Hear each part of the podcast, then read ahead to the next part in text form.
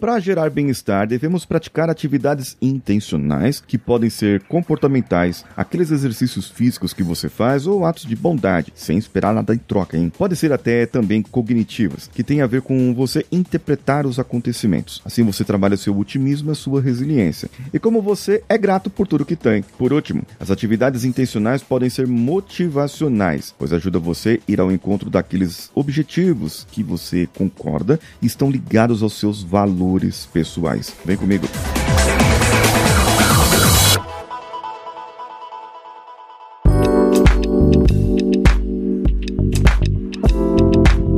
Você, eu sou Paulinho Siqueira. Estou revisitando os episódios do começo do nosso, do nosso podcast e dando um pitaco sobre o conhecimento e o que mudou em relação a minhas próprias habilidades. E você pode ver também, se você ouvir os primeiros episódios, como eu estou fazendo aqui o episódio 42, pode ser que você perceba uma diferença na minha narrativa, na narração propriamente dita. As pessoas acreditam que ter uma reação a um determinado evento da vida, mas na hora H elas reagem de outra maneira justamente por ignorar um sistema nosso, o imunopsicológico, que é o conjunto dos processos da defesa psicológica e que a pessoa inclui estratégias de enfrentamento, forças, resiliência e outros mecanismos. Aí eu tenho uma boa notícia para você. Existe um ramo de coaching, que é onde eu mais atuo e que trabalha justamente essas partes usando as técnicas corretas. Você poderá conhecer seu sistema imunopsicológico e saber como combater o que deve através de prática e muito, muito, mas muito esforço. Ou você achou que era mágica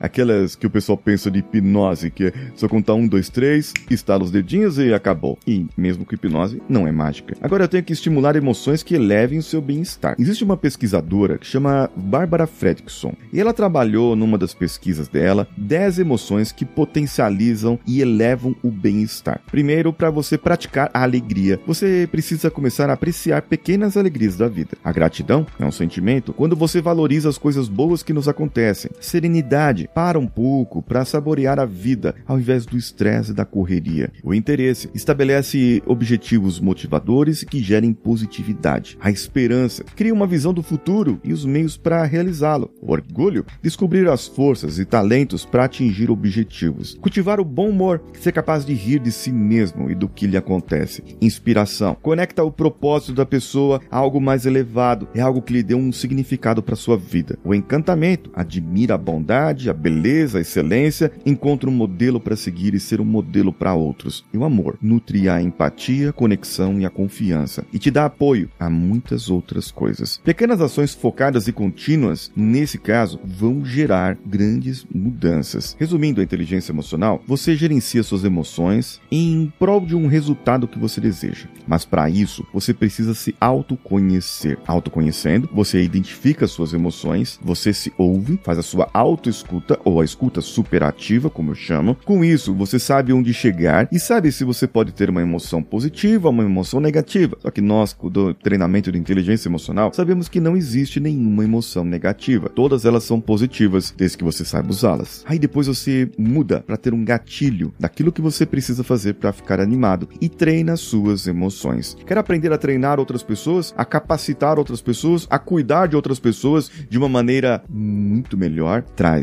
então para cá o seu conhecimento. Vai no meu Instagram, arroba o Paulinho Siqueira, clica no link que tá lá no meu perfil e vem comigo. Eu sou Paulinho Siqueira, um abraço a todos e vamos juntos!